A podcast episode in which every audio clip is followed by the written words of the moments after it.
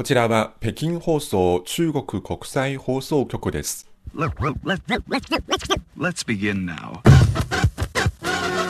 Highway, Highway ハイウェイ北京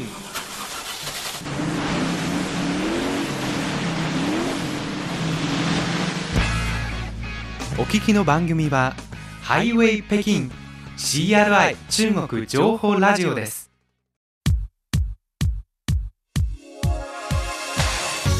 皆さんこんばんは。火曜日にお送りするハイウェイ北京ご案内の大正円です。こんばんは、西宝です。えー今、熱戦が繰り広げられているサッカーワールドカップカタール大会、はい。いよいよクライマックスを迎えますね。はい。えー明日と明後日、えー準決勝が行われます。はい。この2つの試合いずれも、えー北京時間は午前3時日本時間ですと午前4時になりますので、ええ。テレビ観戦の皆さん大変ですね。西郷さんどうですか？はい、私もここまで、まあ、たくさんの試合見てきたんですけど、はい。えー実は私もそれから私の周りのサッカー好きの皆さんも、まあ、はい。共通して思うんですが、日本が本当に PK 戦で負けてとても残念ですね。悔しい本当に、はい。ええ。あのあと一歩で史上最高のベスト8進出ですので、はい。本当に残念です。そうですね。はい、でもその、はい。えー悔しさというかそれをまあそれもきっと大きいと思いますが、えーぜひ日本代表が、えーそれをバネにして、えーそして今回のいろんな経験をちゃんと覚えてまたこれから頑張ってほしいと思います。はい私も本当にそれまではあのその日も遅くまで北京時間だと2時ぐらいまでテレビ見ていましてすね。はい、それでなんか悔しくて寝て自分がサッカー解説になったという夢まで見てしまいましあた。まりサッカーのことわからないんですけれども、まあ、そのぐらい本当に泣いている選手たちのあの涙忘れませんきっと、えーあの次回4年後ですけれども引き続きの活躍を期待しています。はい。ということで、えー今週の番組のメニューをご紹介しましょう。はい、まずは週刊ニュースファイル。中国の未成年者のインターネット普及率が96.8%に。中国10年以内に小惑星防御ミッションを実施などについて解説を加えながらお伝えします。はい続いて旬な話題。今回は感染症対策と社会経済活動の継続中国ではしたたかな対応が進められているという話題でお届けします。そして最後はスペシャルバスケット。先週水曜日と木曜日の2日間にわたって開催された第18回北京東京フォーラムについてご紹介します。どうぞ今日も最後までお聞きください。それではここでオープニングナンバーです。中国大陸の歌手安湖の歌で「路过的人」すれ違った人。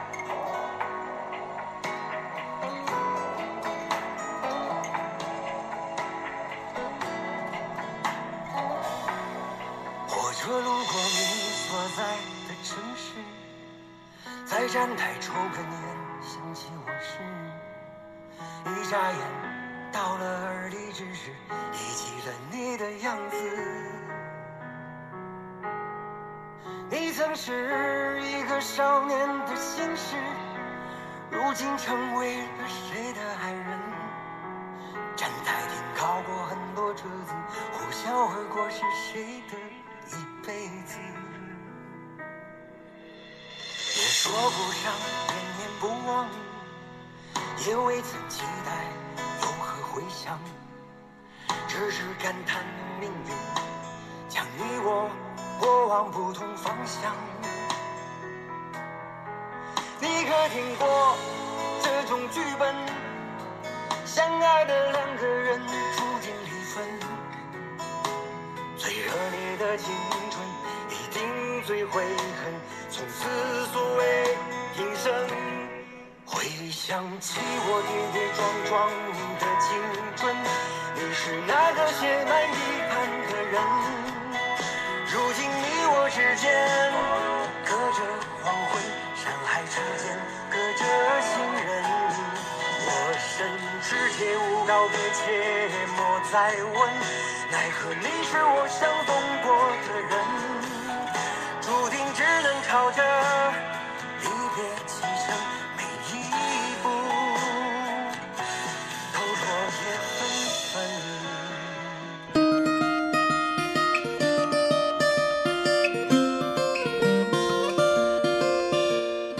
お聞きの番組はハイウェイ北京 CRI 中国情報ラジオです北京からお届けする火曜ハイウェイここからは週刊ニュースファイル。これまでの1週間中国の経済や社会などで起きた主な動きをピックアップしてお伝えするコーナーです。まずは社会と暮らしです。はい、まず中国の未成年者のインターネット普及率についてです。中国インターネット情報センターなどが11月30日に発表した報告書によりますと、中国の未成年者、つまり18歳以下のネットユーザー数は1億9100万人に達しました。報告書によりますと未成年者のネット利用の低年齢化が顕著になっています昨年2021年の未成年者のネット普及率は96.8%で前の年から1.9ポイント上昇しましたまた小学生のネット普及率は95%で前の年より2.9ポイント上昇しました。はい、まあ、こういうインターネットの普及のこの勢いまだとどまりを知りません、えー次のニュースは中国の伝統的な製茶技術お茶を作る技術。えーこれが世界の無形文化遺産リストに登録されたというニュースについてです。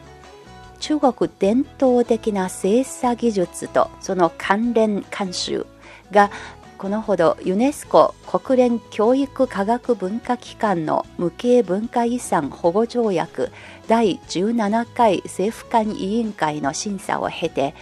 人類の無形文化遺産の代表的な一覧表へのリスト入りを果たしました。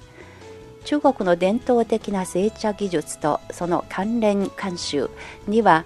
茶園の管理、まあ、茶畑ですね。茶園の管理茶葉の摘み取り茶葉でお茶の葉っぱですね。その茶摘みのことさらに手作業による製茶法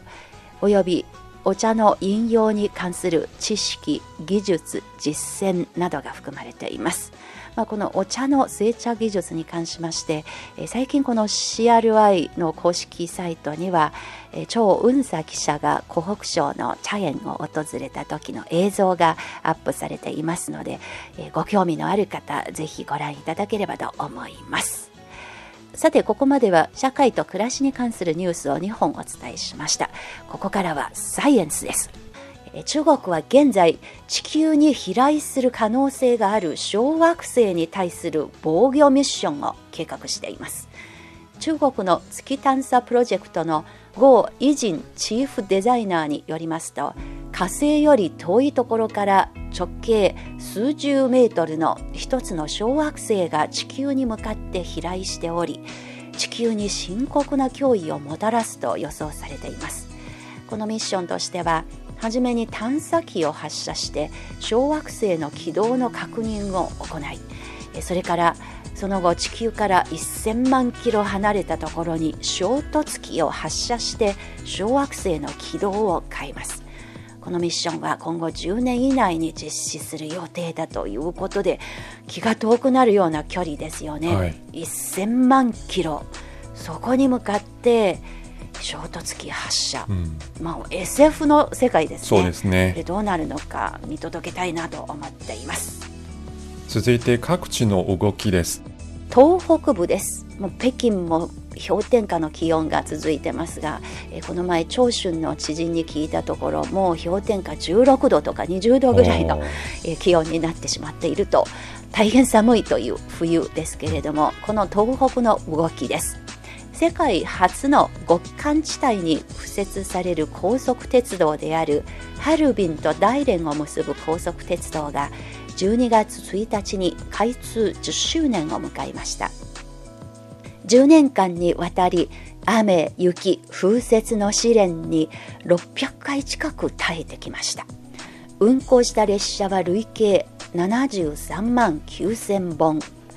旅客数6億7000万人を安全に輸送しました。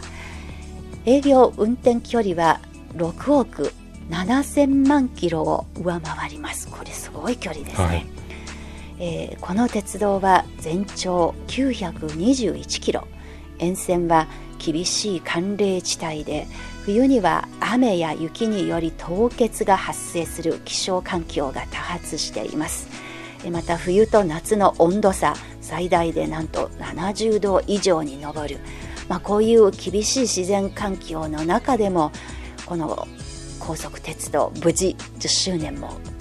運転し続けてこられたことこれはやっぱり大したものだなと思っています。はい。まあ、ということで東北の動きでした、はい、続いて南西部の四川省です。中国が独自に開発した初めてのアプト式列車が四川省でラインオフしました。このアプト式列車というのは登山鉄道に使われる新型機動交通車両です。機関車の床下に設けられた一つまたは複数の歯車が坂を登るときにレールの真ん中に敷かれるラックレールを噛み合わせて走行します。最大でおよそ25.5度という角度の坂道を安全に走行することができます。今回ラインオフしたアプト式列車は四川省の都公園と、えー、観光地のスーグニャンシャンという山の間で運行されます。2023年末に一部開通し2026年中に全線開通する予定です。開通すれば都公園からスーグニャンシャンまで片道の所要時間は従来の5時間から2時間に短縮されます。はいこのスーグニャンさん、えー、直訳すれば4人のお姫様の山という、はい、あのとっても登山登山があの好きな方にはとても魅力的な山ということでこうやって鉄道ももう2時間に短縮されて行けるようになるとやっぱりますます多くの人行ってみたいなという気持ちにさせているのじゃないかなと思っています。はい、以上今週のニュースファイルでした。それではここでもう一曲お届けしましょう。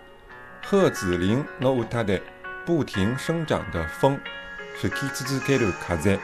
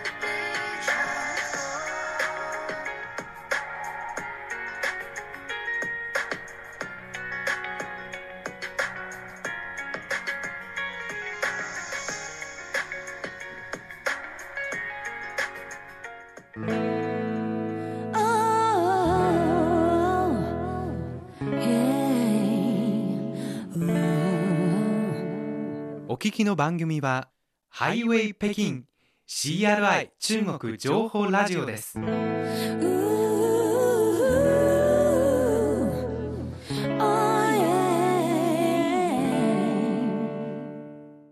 ハイウェイ北京中国情報ラジオ。ここからは旬な話題です。今日は中国がコロナ対策と経済社会の発展の両立における最新の動きにフォーカスしてお伝えしてまいります。新型コロナウイルスのパンデミックが依然として続く世界。こんな世界において感染症対策と経済社会活動の継続との両立、これは実に各国に共通されている難題です。そんな中、中国政府が12月に入ってから打ち出した一連の対応が世界の注目を集めています。今中国で主に流行しているオミクロン変異株は毒性が著しく低下している一方で感染力は高止まりしています。はい。これを受けて中国政府は感染対策を適正化するための貿易新10か条を発表しました。これにはリスクのあるエリアの合理的な確定、PCR 検査体制や隔離方式の適正化、症状に応じたトリアージ制度の確立などが含まれています。そうですね。中国は膨大な人口を抱えている上に、高齢者、慢性病、基礎疾患を持つ患者が多くて、えーそして1000人あたりの医師数、ベッド数、ICU ベッド数、これらはいずれも欧米など先進国に比べて著しく不足しています。えしかもその分布も極めて不均衡である。まあ、これが中国の実情ですけれども、こういうことに鑑み、この貿易新10か条には、高齢者向けワクチン接種の強化、えーそして ICU 病棟と感染症対応病棟の建設の加速など、ターゲットを絞った配置が盛り込まれています。はい、そうした適正化の措置は、俗に言う寝そべり、つまり放任状態ではないかという疑いの声もあるようですけど、はい、そうですね。これは特に一部の国のメディアはもう中国もいよいよそうせざるを得ない時期に入ってきたのかというふうにも報道されていますけれども、しかし中国の感染症対策作業チームの責任者である国家衛生健康委員会の梁万年氏は決してそんなことではないときっぱりと説明しました。えー両氏は感染症の予防抑制措置と戦略の調整はシステマチックなプロジェクトであり、各要素を総合的に考慮する必要があると指摘しました。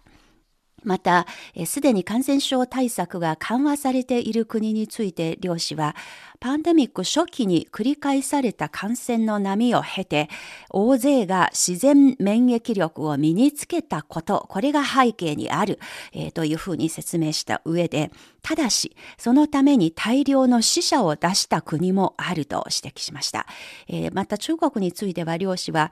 ウイルスの変異と症状の変化を観測し続け、それに合わせた対策を調整してきたと振り返りました。まあ、こうしたプロセスの中にこそ、感染症と向き合う中国の姿勢と考え方の具現化が現れているという見方を示しました。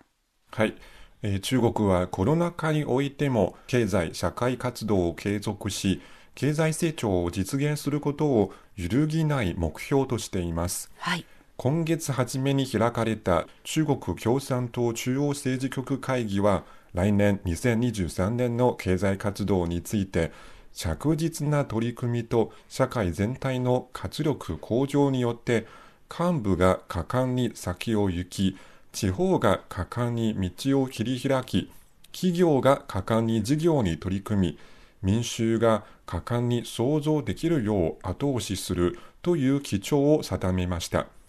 これが社会で幅広く支持されており、4つの果敢と総括されたこの方針はコロナ後の中国を代表する精神になるだろうとの見方もあります。そうですね。12月初旬、この精神を体現するように、複数の地方政府が相次いで経済訪問団を海外に派遣しました。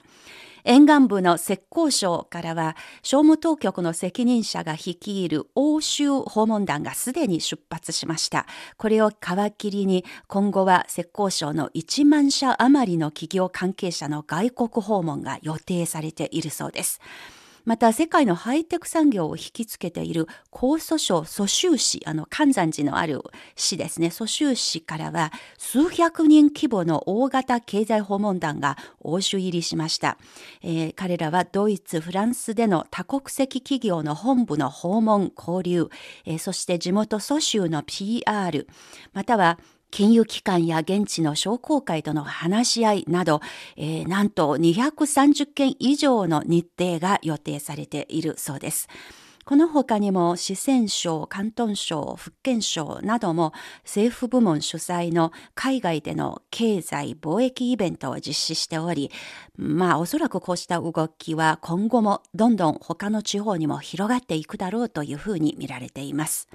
はい。中国と世界とのアクセスについては回復が目覚ましいです。ここ1ヶ月の間に国内の複数の航空会社が相次いで国際線の再開や増便を発表しています。今月12月だけでも中国国際航空、中国南方航空、中国東方航空の大手3社が136本の国際線を就航しました。はい。増便に伴い今月1日から5日までの国際航空券の平均支払い価格は前の月に比べて7.2%下落したという発表もあります。はい。また国内においてはコロナ禍で苦境に陥った企業の救済やビジネス環境の改善に力が注がれています。例えば北京は企業の経営コスト低減につながる一連の税制優遇政策を導入したほか、小型零細企業向け融資の元本返済、利払い猶予政策など金融面での支援も表明しています。はい。また上海市は制度面から取引コストの引き下げを行っており、広州市は消費拡大を促すべく市民に消費券を配布しました。さらに、えー江蘇省の無釈市は夜間の消費を盛り上げるため、店先に屋台を設置することを奨励しています。はい。いろいろですよね。えーそして今月の9日、中国と主要国際経済機関の責任者との会合がありまして、1プラス6円卓対話というあのメカニズムがありますが、これが今年7回目の開催ですけれども、3年ぶりにオフラインの形で、えー安徽省の鉱山市で開催されました。世界銀行のマルバス総裁、国際通貨基金 IMF のゲオルギエバ専務理事、えそして世界貿易機関 WTO のオコン・ジョインウェアラ事務局長らが出席しました。えーこの会議で中国の李克強総理は次のように発言しました。中国は安定した雇用と物価を実現し、マクロ経済の数値目標は安定しており、経済は合理的な区間での運行を確保しています。感染症対策の適正化、調整措置の実行に伴い、中国の経済成長は回復し続けていくことが予想されています。中国は感染症の予防抑制と経済社会活動の継続の両立でさらなる工夫を重ね、人民の生命の安全を守りながら正常な生産と生活の秩序をしっかりと守っていきます。はい。本当に李克強総理のこの言葉の通り、中国は世界的な難題を前にしようとも力強い取り組みを継続していく。ということで、今週の主な話題をお送りいたしました。ここでもう一曲お聴きいただきましょう。毛不易の歌で風吹半夏夏の風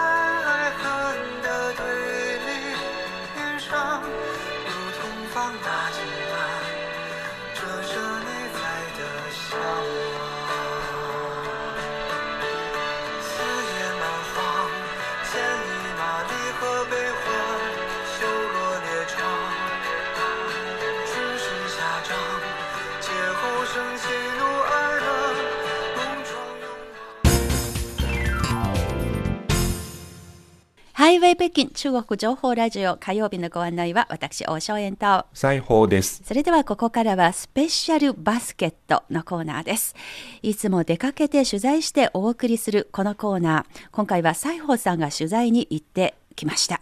中国外文局と日本の言論 NPO の共同主催によって、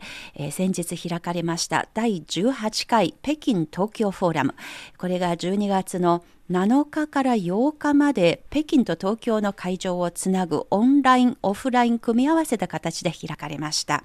えー、西宝さんは、えー名コンビのリオ記者と一緒に取材してきたのですね。そうですね、えーこのフォーラムには中国の王毅外交部長、日本の林芳正外相、えー福田康夫元首相をはじめ、中日両国の各分野の有識者およそ100人が出席しました。はい。えー世界の平和と国際協調の収縮に向けた中日両国の責任という全体テーマをめぐって平和秩序、政治外交、安全保障、経済、デジタル社会、メディアなどの分科会で議論しました。はい。えーちなみにこの北京東京フォーラムは2005年から年に一度北京と東京で交互に開催されているものです。中日両国間の最大規模かつ最高レベルの公共外交と民間交流のプラットフォームの一つとされています。はい、そうですね。西宝さんは、まあ、何度もこのフォーラム取材してきましたけれども、今回の取材で特に印象に残ったことは、そうですね。今回実は、えーこのフォーラムに初めて青年対話という、えーセッション、まあ、分科会のようなものですが、はいというセッションが設けられました。はいなぜかと言いますと、えーこれは今年の中日双方の世論調査の結果と関係があるそうです。はい、えー今回の世論調査の結果では、両国とも若者の方が相手国の印象が良い、中日関係の未来について前向きな考えを持つことが分かりました。はい、そういうことを背景に、えー両国の若者の交流をどうすれば進めていけるかなどを話し合うために、えー青年対話が初めて設置されたそうです。はい、その対話を聞いて、えー私は何人かの方の意見が頭に残りました。うん例えば、えー中国の中華全国青年連合会の、えー国際部の執行部長、毛陽さんの話ですが、ええ。えー1965年の第1回中日青年友好大交流と1984年の日本青年3000人の訪中を、えー、毛部長が例に挙げて、え。えー過去の両国間の大規模な青年交流イベントが中日友好を進める上でとても重要な役割を果たしたということを強調しました。はい。また、えー今、両国の友好交流分野で活躍している方たちの多くが、えーそういった、えー日中間の大交流イベントに参加していた方だそうです。これからもそのような直接触れる機会を増やしていこうという、えー、モーさんのご意見、とても賛成です。はい、そうですね。実は日本語部、私たちのこの放送局からも代表がここの青年対話に参加しました、劉英アナです。はい、えー、リュウエアナも、えー対話に参加して自分なりの意見を述べました。えー中日両国の若者にとって最も重要なのは相互理解である。その中に存在する大きな問題は、日本の中国に対する認識が不十分だということにある。そう述べて、リュウエアナは、えー自分の仕事と合わせて言えば、両国のメディアの間で交流や協力を増やしていくと同時に、えーそれを記者の間、番組の間など、末端にまで深めていかなければならないと話しました。はい。えー実は私たち日本語部は日常的に NHK とラジオの番組の協力をしていて、また吉本興業とは A ちゃんなど映像番組の協力をしていますね。はい。えーそういった番組は日本の視聴者からもいつも良い反響を呼んでいますので、えーそのような国民同士の相互理解を深めるためのメディア間の協力、これから両国の間で大きくやっていければと思いますね。そうですね。はい。まあ、日本側の参加者の意見の中です。えー、西郷さんはどういうふうに、えーイメージに残っていますか？はい、えー日本の共同通信の山上記者の話ですが、一昔前、中国の若い人たちが日本のサブカルチャーに興味を持っていましたが、最近、日本人が中国のアニメやゲームに興味を持ち、日本の女性が中国の女優のメイクを真似するなど、日本人も中国のサブカルチャーをはじめとした様々な分野に興味を持つようになったと山上記者が聞いたと話しました。はい。そうした分野で交流をさらに強化していけるのではと山上記者がその考えを示しました。はい。閉幕の日には成果文書として平和協力宣言が発表されたそうですね。はい、閉幕日に発表された平和協力宣言は、国連憲章を基礎とする世界の平和秩序を擁護し、どんな紛争も平和的手段で解決すべきである。すべての関係者に地域の緊張を高める行動を実践することを求める。中日両国はアジアの平和と協力発展のために、相互信頼や共通利益での協力を具体化すべきであるなどと強調しています。はい。また閉幕式では今回のフォーラムについて日本側主催者である言論 NPO の工藤康代表が驚くと同時に嬉しかったと話しました。それは具体的にどういうことなのか私は録音しましたので皆さんお聞きください。つまり私たち日本と中国はですね少なくともこの世界とアジアのこの不安が高まる中で何をなすべきかこれをお互い理解してるんですね。あとはお互いの状況に応じてそれをどういうふうにこうまとめていくのか。つまりそれを率直に話し合ったということです。で私はですねあの一からあの議論するという状況ではなくてここまで皆さんが日本と中国少なくとも我々の対話の基盤っていうのがですね信頼に基づいて作られてるっていうことに関してあの本当に驚いた。つまり非常に嬉しい。っていう状況を持ったわけですねこのフォーラムは中日関係が困難な時期でも中断することなく18年連続で開催されてきました。フォーラムの意義について中国の前駐日本大使で現在は中日友好協会常務副会長を務めている鄭英華さんは、えこのように述べています。これは中日両国各界が相手への理解を深め、相手とコミュニケーションをする強い意志の表れである。フォーラムの一環として、中日世論調査が毎年行われているが、これまでの調査結果を見てきて特に気づいたことがある。それは両国関係が困難に直面した時でも相手国との関係を重視すべきと答えた人が全体の70%以上を維持していることだ。民意を反映している結果だと考えられると述べました。はい、そうですね。あのこの東京北京フォーラムはやはりコロナの影響もありまして、今回は3年目のオンライン開催となりましたので、あのぜひともですね来年、まあ、オミクロンの毒性が弱まっているということもありまして、来年こそオフラインでのその開催とかができればそういうことがあのまさにこのフォーラムに関わっているすべての皆さんの共通した思いとも言えますね。ぜひまた、ねえ一緒に北京の開催になるようですが、えまた取材できればと願っております。はい。今週のスペシャルバスケットでした。ハイウェイ北京お楽しみいただけているでしょうか？この番組はポッドキャストそして CRI 日本語部が運営しているスマートフォン向けのアプリカンカン KANKAN のカンカンでもお聞きいただきます。ぜひそちらの方も合わせてチェックしていただければと思います。それでは今日の番組ここまでのご案内は私大正円と。西宝でした。それでは皆さんまた来週